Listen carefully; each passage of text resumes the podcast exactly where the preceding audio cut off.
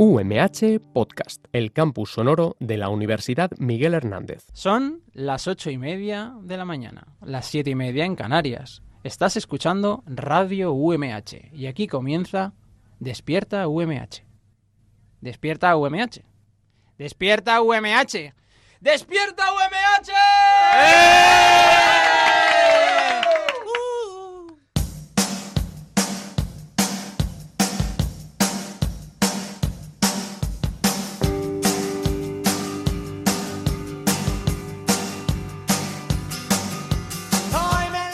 Hola, ¿qué tal? Muy buenos días, bienvenidos al programa número 83 de la tercera temporada de Despierta UMH, el programa despertador de la radio de la Universidad Miguel Hernández. Hoy es lunes 11 de febrero y volvemos a estar hasta las 9 intentando que tu mañana empiece lo mejor posible.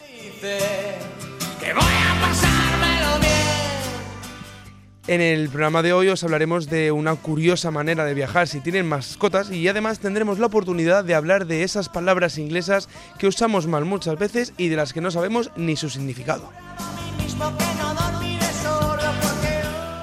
Reciban un saludo de mi compañera hoy aquí desde el Servicio de Comunicación de la Universidad Miguel Hernández, Paula del Tel, de Roberto Prada en la producción y Sergio Jabaloy en los controles técnicos. Yo soy Abraham Rico y aquí comienza Despierta UMH.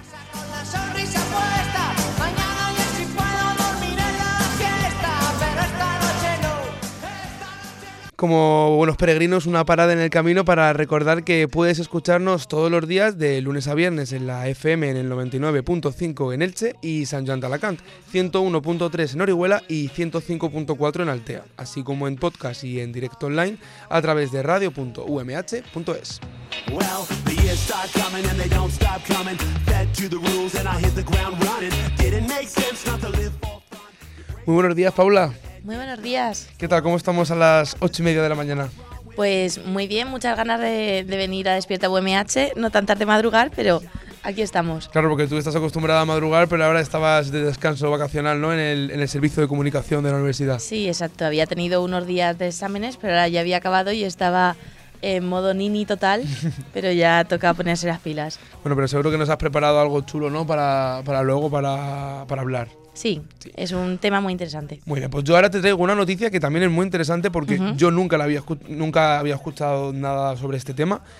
Y es ideal, es una noticia ideal para los amantes de los perros. Y es que el medio digital El Confidencial cuenta que la idea española de un Airbnb para perros va a llegar a toda Europa. O sea, demos como, como inicio que yo no sabía que existía en España una aplicación que servía para el uso del Airbnb como con mascotas, pero parece que se va a expandir a, a toda Europa. Y antes de comenzar con la noticia, cabe recordar que Airbnb es una plataforma de alquiler vacacional. En ella se anuncian apartamentos, casas, habitaciones para alquilar durante un tiempo limitado en distintos países de Europa. En 2012, Loli Garrido y un socio, Javier Cuevas, decidieron montar Goodog, o lo que ellos mismos definieron como un Airbnb para perros. Montaron su plataforma para poner en contacto a la gente que viajaba con posibles cuidadores y empezaron a popularizarse y hoy, tras siete años de trabajo, dan un paso más y se convierten en una de las dos compañías del sector más grandes de Europa al fusionarse con su competidor británico House My Dog. Eh, tanto Goodov como House My Dog trabajan con procesos y políticas muy similares. Bueno, yo al leer este artículo y al entenderlo, lo que he entendido es que eh, esta aplicación Goodog te permite registrarte. Eh, por ejemplo, tú como persona, como Paula del Tel, te registras en Elche. Entonces, eh, si una persona, por ejemplo, se viene de viaje a Elche y no tiene dónde dejar su mascota, se mete a ver qué personas están activas en la cuenta de Goodog y si le gustas o le gusta tu perfil, contacta contigo y serías como el cuidador de su perro hasta que esa persona se vuelva a su, a su sitio. La verdad es que la idea está bastante bien, porque si tienes que viajar o tienes que venir a algún sitio donde en el hotel no puedes entrenar animales o cualquier cosa, pues puedes buscar a una persona que sabes que va a ser amante de los animales y va a poder cuidar de, tu mascota. Goodog ofrece tres servicios: alojamiento, si te vas de viaje no puedes llevártelo, como bien hemos dicho, y es la mejor alternativa a las residencias caninas. Eliges un cuidador y él se encarga de tu perro en su propia casa durante tus vacaciones, una guardería por así decirlo, hasta un máximo de 10 horas durante el día. Así podrás estar tranquilo en el trabajo, de compras o visitando la ciudad. Da paseo para perros si no puedes pasear tú con él. Y es tan fácil como solicitar, un cuidador para que lo pase por ti si no tienes tiempo. Vamos, es como una, una babysitter mm, canina. Eh, Good Dog ofrece servicios a nivel nacional y ahora sí, al fusionarse con House My Dog, pretenden expandirse a nivel europeo, algo muy importante para la empresa. Así que los amantes de los perros que quieran convertirse en cuidadores solo tienen que registrarse en la plataforma y ofrecerse para cuidar. Y los que necesitan dejar a su mascota con alguien solo tienen que registrarse y elegir pues la mejor opción. Cabe destacar que Good es un servicio gratuito. Es decir, que la gente que se registra y la gente que cuida animales lo hace porque quiere. ¿Tú cuidarías animales de manera gratuita? Yo no, No, porque a mí me dan mucho miedo los animales, pero. Y más perritos que son perros. Uf, nada, nada.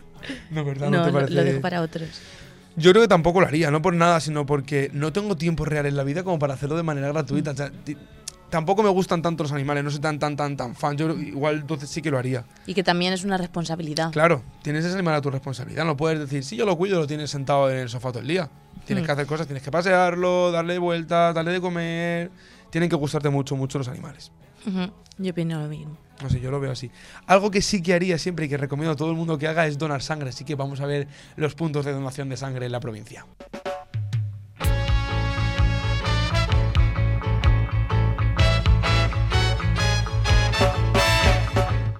Los equipos móviles de donación de sangre estarán situados hoy día 11 de febrero en los siguientes puntos de la provincia. En San Joan de Alacant, en el Centro de Transfusiones de Alicante, la sala de donaciones de 8 y media de la mañana a 2 de la tarde. Y en Alicante, en el Hospital General, en la sala de donaciones Pintor Baeza, de 8 y media de la mañana a 9 de la noche.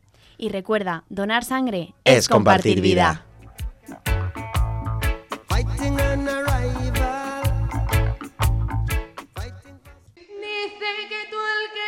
Sabe cuál es la llave de la Estás escuchando Despierta UMH, el programa que todo técnico odia. que a la azucena te quisieran comparar.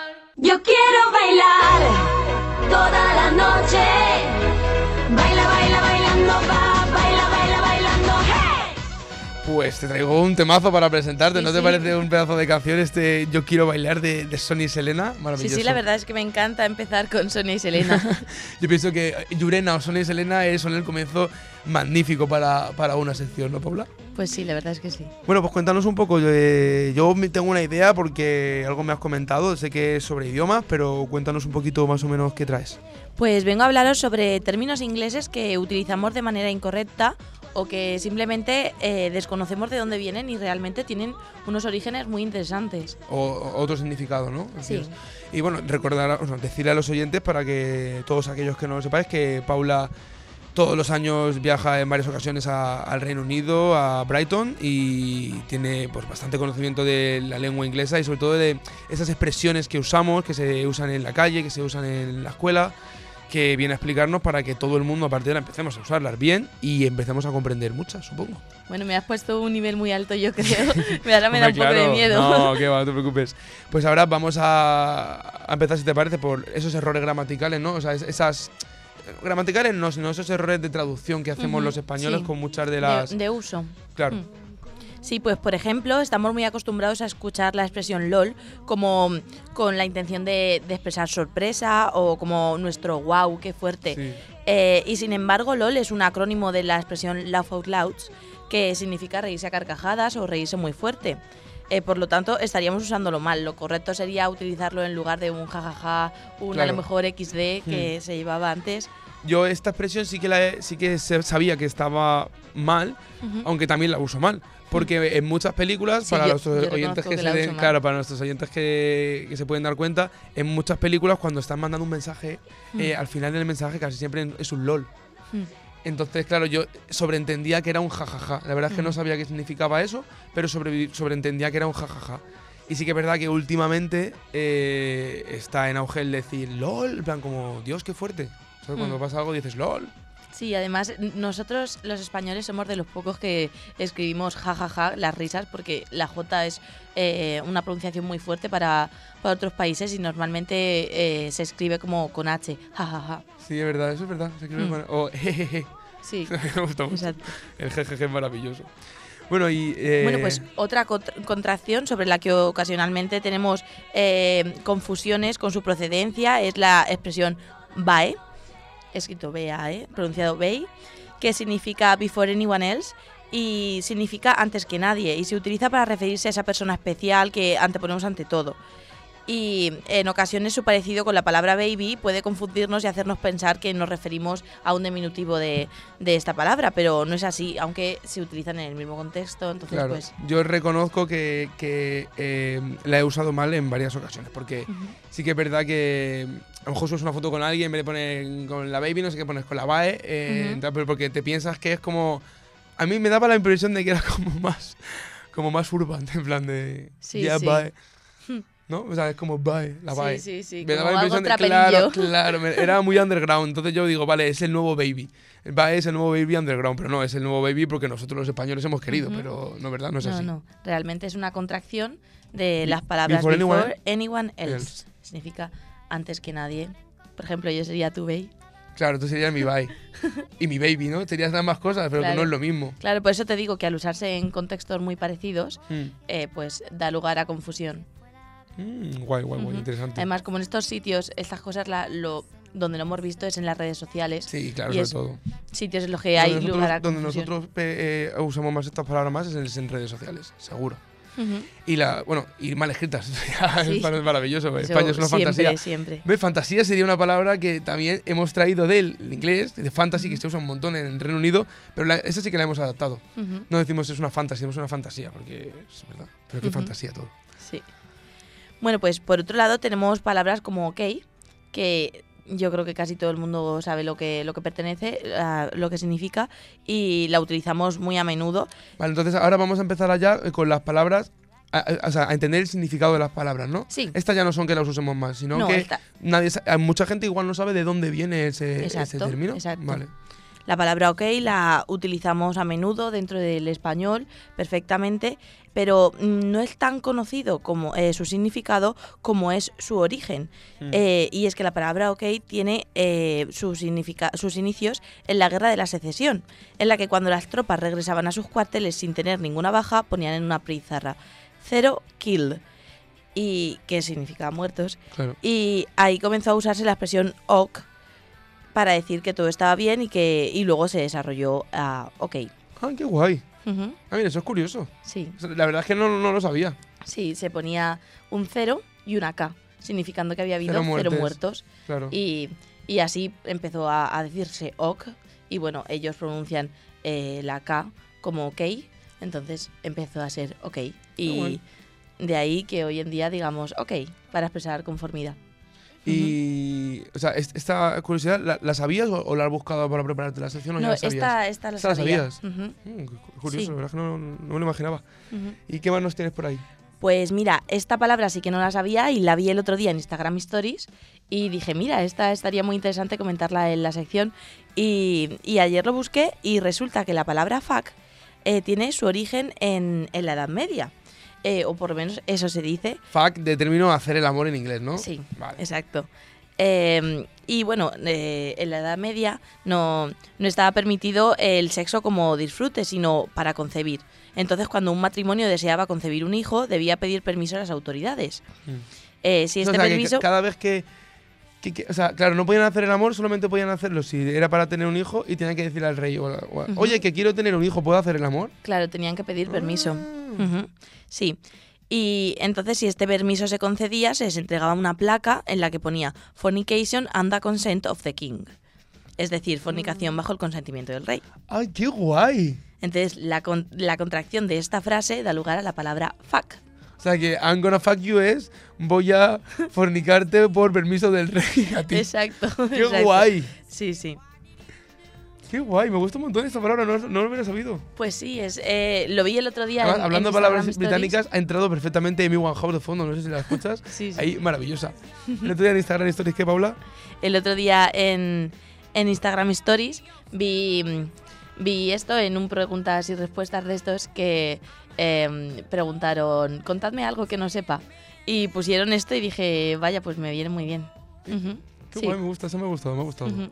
¿Hay alguna más por ahí? Pues sí, tengo la palabra handicap, que también viene del inglés y eh, significa desventaja o una, una posición respecto a los demás diferente. Y eh, viene de la expresión hand in cap, que significa mano en gorra, y se refiere a las apuestas de las carreras de caballos, en las cuales los apuestantes eh, ponían el dinero en la gorra, se aceptaban sus probabilidades de ganar. Entonces, cuando tu contrincante tenía la mano en la gorra, significaba que mm, tenía, había expresado sus probabilidades de ganar y que tú, obviamente, pues estabas en desventaja. Ah, o sea, claro, tener un handicap hoy en día sería. Es una, es una desventaja, ¿no? Llevar una desventaja. Sería la gorra, ¿no? En plan de. Claro, pero tu handicap sería la, La, gorra, de, de- otra del persona. opuesto, que, O sea, que tu el handicap contrincante de otra persona es tu handicap. una mano en la gorra, sí. Vale, Correcto. vale, vale, Luego, vale. durante, a lo Sí, largo bueno, de la la, gente la- historia es lo como el hemos ido... loco, la gente lo va interpretando, lo va cambiando. Ujú. Lo hemos ido adaptando, sí. Qué guay. Pues yo he traído una también para sorprenderte. Ujú. Pues supongo que ya sabrás cuál es, porque todo el mundo sabe cuál es. Pero la oí también eh, y me pareció curiosa. eh, la palabra rip, que Ujú. aparece en las, en las tumbas, en Sí. los nichos. Y es que la palabra rip eh, surgió porque en el siglo XVII, o XVI, no me acuerdo muy bien, ¿vale? XVI-XVII, eh, en una crisis de pobreza eh, muy grande, en los cementerios, eh, en la época de la peste, murió muchísima gente. Entonces, toda esta gente que moría no había dinero para. porque en- antiguamente se hacía con unas cenecitas de yeso en las tumbas. Y se escribía con el yeso en las tumbas. Entonces, para no tardar tanto tiempo, porque moría mucha gente y que no ocupara tanto espacio lo que se, se escribía, se acordó en todo Reino Unido que se pondría lo mismo en las tumbas de todo el mundo, sobre todo en las tumbas de la gente que fallecía en la guerra y no reconocían familia o no tenían un entorno. Entonces se acordó que se pondría Rest in Peace, descansa en paz. Y Rest in Peace son las sig- sus siglas serían RIP. Por eso en muchas películas o cada vez que vemos eh, una película americana o inglesa, en la tumba pone RIP, que sería Ujú. descanso en paz. Mm, Que nuestra traducción sería DEP, de Dep. Descansa en paz. Claro. Sí, sabía, sabía el significado de la palabra RIP, pero no sabía que los orígenes se remontaban a que Mm. a la falta de espacio y de... Por eso, en que- el- lo que tú has dicho, Ujú. por eso en España se pone DEP, que es descansa en paz, porque Ujú. han cogido el mismo. O sea, supongo Ujú. que se fue, fue corriendo la voz y fue, fue llevándose. Pues sí, la globalización que es lo que Sí. tiene. Qué guay, qué guay. Pues ha, acabado la sección, Paula. Sí, Pues me ha parecido una sección muy interesante, te lo digo de verdad, ¿eh? pues nada, cuando, cuando para- tenga un par, de, un par de palabritas más, si queréis, me, me vuelvo a venir un día. Claro que sí, claro que sí, invitada quedas. Bueno, y ahora, ahora sigues aquí porque yo sé, porque recuerda que Paula, eh, aparte de compañera de servicio, es mi compañera de, de piso. Y yo sé que ella está pensando esta semana en apuntarse al gimnasio, ¿verdad, Paula? Sí, de hecho me apunté justo ayer aquí al gimnasio de la UMH. Y que, que ya, ya- ya estás apuntada, ¿no? Entonces Ya estoy estás apuntada, empiezo el lunes. De hecho voy a El ir lunes con... que viene empiezas, qué Sí. guay. O sea, tienes una semana para mentalizarte y para estar centrada para empezar el deporte. De hecho, ¿vas con quién ibas a decir? Con Con Susana. Susi B, sí. Ah, con Susi B. Uh, Susi B también va gimnasio, ¿verdad? Susi B hace spinning, ¿no? Sí, y pues me he apuntado con Ah, ella. o sea que vas a ir con Susi B a spinning. Ya, cuidado que es muy pesada y habla mucho, ¿eh? Sí. Ah, aquí mandamos un beso a Susana que está ahora en Talazona, estará llegando ya, porque hoy, hoy entra ahora luego a- aquí con nosotros a, a Despierta UMH. Así que eh, vas a apuntarte al gimnasio el lunes que viene, ¿no? Ya está todo, todo planeado. ¿Y llevabas mucho tiempo queriendo apuntarte al gimnasio de la uni? Pues sí que lleva un tiempo, pero lo vas posponiendo, lo vas posponiendo y al final entre exámenes, entre todo, eh, al final empiezo mañana. Y yo sé que lo que te ha convencido del todo ha sido escuchar Despierta UMH y escuchar esas entrevistas a, a los monitores de Aikido, de boxeo y todo el deporte y lo bien que han vendido el, el gimnasio de la universidad que tiene un montón de actividades. Yo no, no, no imaginaba que tenía tantas actividades y a un precio Muchísimas. mucho más que asequible, ¿verdad, Paula? Sí, exacto, son 36 euros el trimestre, lo que pasa que el trimestre comenzó el 7 de enero Mm. y, y bueno, entonces este mes que ha pasado todavía no... Sí, bueno, pero aún así 37 has dicho, ¿no? Ujú, 37 36, euros, 36. 36 euros por lo que queda de cuatrimestre, aunque da mucho. Acaban de Ujú. empezar las clases, es bastante. Claro, si voy, Sí, te amortizaré. No, seguro que sí que vas, seguro que sí que vas. Bueno, yo para, para prepararte, porque Ujú. sé que llevas tiempo sin ir al gimnasio, he preparado una sección que son eh, cinco consejos para el primer día de gimnasio. Ay, Ujú. perdón. Y es que después de varias comilonas, cenas navideñas y pues tras haber acabado los exámenes, como bien has dicho, la mayoría nos ponemos como propósito ir al gimnasio. Y esta es una pequeña guía para orientarte en ese nuevo mundo de tu 2019, que en tu caso a lo mejor no es tan nuevo mundo, porque yo sé que tienes más experiencia en el gimnasio, pero en mi caso sí que sería un nuevo mundo porque voy a contarlo yo una vez. Una vez te una vez me conmigo. suscribí a un gimnasio, me apunté a un gimnasio. Un año, pago un año. y yo, yo estaba motivado, yo dije, yo, yo voy al gimnasio, me voy a poner bien guapo y, y me dijo, está la oferta de- del año entero, ¿qué tal? Y dije, "Ah, pues ponme esa, digo, porque como yo voy a venir todo el año, voy a cumplir, voy a ser un señor saludable, un healthy gentleman, digo, pónmela. Y a las dos semanas abandoné el gimnasio para siempre y no volví nunca. Hemos de decir que eh, de esas dos semanas no vino todos los días, ni mucho menos, vino uno o dos por semana. Pero cuando iba hacía mucho spinning, era, era eso intensivo, intensivo Sí, y sí. chulo. Bueno, vamos a, no, vamos a dejar de hablar de mí. Vamos a, a ver estos cinco consejos que te he traído para, para la vuelta al gimnasio. El primero es ten claro qué buscas. Es decir, si has decidido empezar eh, a ir al gimnasio, debes pensar antes cuáles son los objetivos que quieres conseguir. Es distinto entrenar para bajar de peso que para ganarlo. Hay gente que busca ganarlo para ganar así más masa muscular luego. Si quieres perder peso, tendrás que hacer ejercicios aeróbicos que hagan trabajar a tu sistema respiratorio. Y si lo que quieres es definir más tu cuerpo, tendrás que trabajar la masa muscular y combinar este ejercicio con aeróbico también. Si solo quieres relajarte y desconectar mentalmente lo que es del trabajo, de los estudios, de todo, sea cual sea tu objetivo, lo importante es eso, que lo tengas claro y que seas realista. Tú en tu caso, Paula, ¿qué quieres? ¿Perder o tonificar? Pues yo quiero de todo, la verdad. yo voy a, todo, a hacer una, una vida un poco más saludable y a mejorar un poco la forma, pero a todo. ¿Pero tienes pensado ir a todas las partes del gimnasio o centrarte solamente en el spinning, que es una, o sea, es una, es una actividad deportiva que desga- desgasta muchísimo? Pues tengo pensado empezar con spinning eh, para hacer cardio y para hacer un ejercicio anaeróbico, pero luego también tengo pensado hacer musculación y hacer un poco de tonificación. Además en, en spinning sé que se, se trabaja mucho la, la musculación también, así que... Y parece que solo, solo utilizas las piernas, pero No, luego lo haces todo, ¿eh? los, los brazos, tienes agujetas, tienes... Sí, Spinning en el culo bien duro, ¿eh? Como una Ujú. piedra, parece un caparazón de tortuga. sí, Sí. Bueno, lo siguiente y quizá más difícil para mí es evaluar tu dieta. Y es que el éxito del ejercicio depende en gran medida de acompañarlo de una buena dieta. Buscas la ayuda de un nutricionista o de un médico experto para que te establezca unas pautas, porque claro, según el tipo de deporte, o sea, según el tipo de beneficio que quieres encontrar en el deporte, tendrás que hacer una dieta u otra. Y en general se recomienda una dieta con ingesta mayoritariamente de grasas, de proteínas, perdón, de proteínas moderada de carbohidratos y baja en grasas. O sea, así lograrás un mejor rendimiento. Yo en mi caso me es muy difícil dejar la fritanga, lo tengo que reconocer, pero yo sé que tú sí que vas a poder, ¿verdad? ¿Estás pensando ya en cómo vas a acompañar ese deporte? Yo sí, yo sí. Yo ¿Qué le recomiendas a nuestros oyentes que estén como tú, que se vayan a apuntar ahora al gimnasio y a lo mejor no tengan aún mucha idea de alimentación? ¿Tú qué vas a empezar? ¿Mucha verdura, proteínas? Pues yo lo que me funciona mu- muy, bien es el fin de semana en el mercado comprar un montón de verdura. Y claro, como la verduras es de las cosas que antes se pone mala, claro, porque por ejemplo un plato de macarrones te- pu- no puede, puedes no hacértelo y no va a pasar nada, pero la verdura al final te toca hacértela porque si no te toca tirarla. Y te Entonces te obligas a comerte un día una berenjena, un día eh, brócoli, otro día así, van pasando los días y cada día es que o te lo comes o se te pone malo, así que te, te obligas a ti mismo a comer verdura y claro, te sacias de verdura y no... Y para la gente que no le termine de convencer la verdura, pueden camuflarla con algo de carne también, ¿verdad? Sí, se pueden camuflar con carne, se puede camuflar con arroces, con pasta, con salsas. Por ejemplo, la salsa de soja es muy baja en calorías y camufla muy bien la, la verdura. El sabor, ¿no? Porque no toda la verdura está rica. Que, ojalá las cosas que, que, que, que no engordaran estuvieran tan ricas como las Claro. que engordan, ¿eh? O sea, es que sería maravilloso. imagínate que el brócoli tuviera sabor a bacon. Es que a mí me parecería, Dios, súper chulo. Me comería brócoli todo el día a bocados. Es que, Sí. pero no pasa, tío, que me da mucha rabia. Es lo, lo que hay. Qué mal. Siempre le puedes poner bacon al brócoli para que Eh, Eso coja. es lo que hago.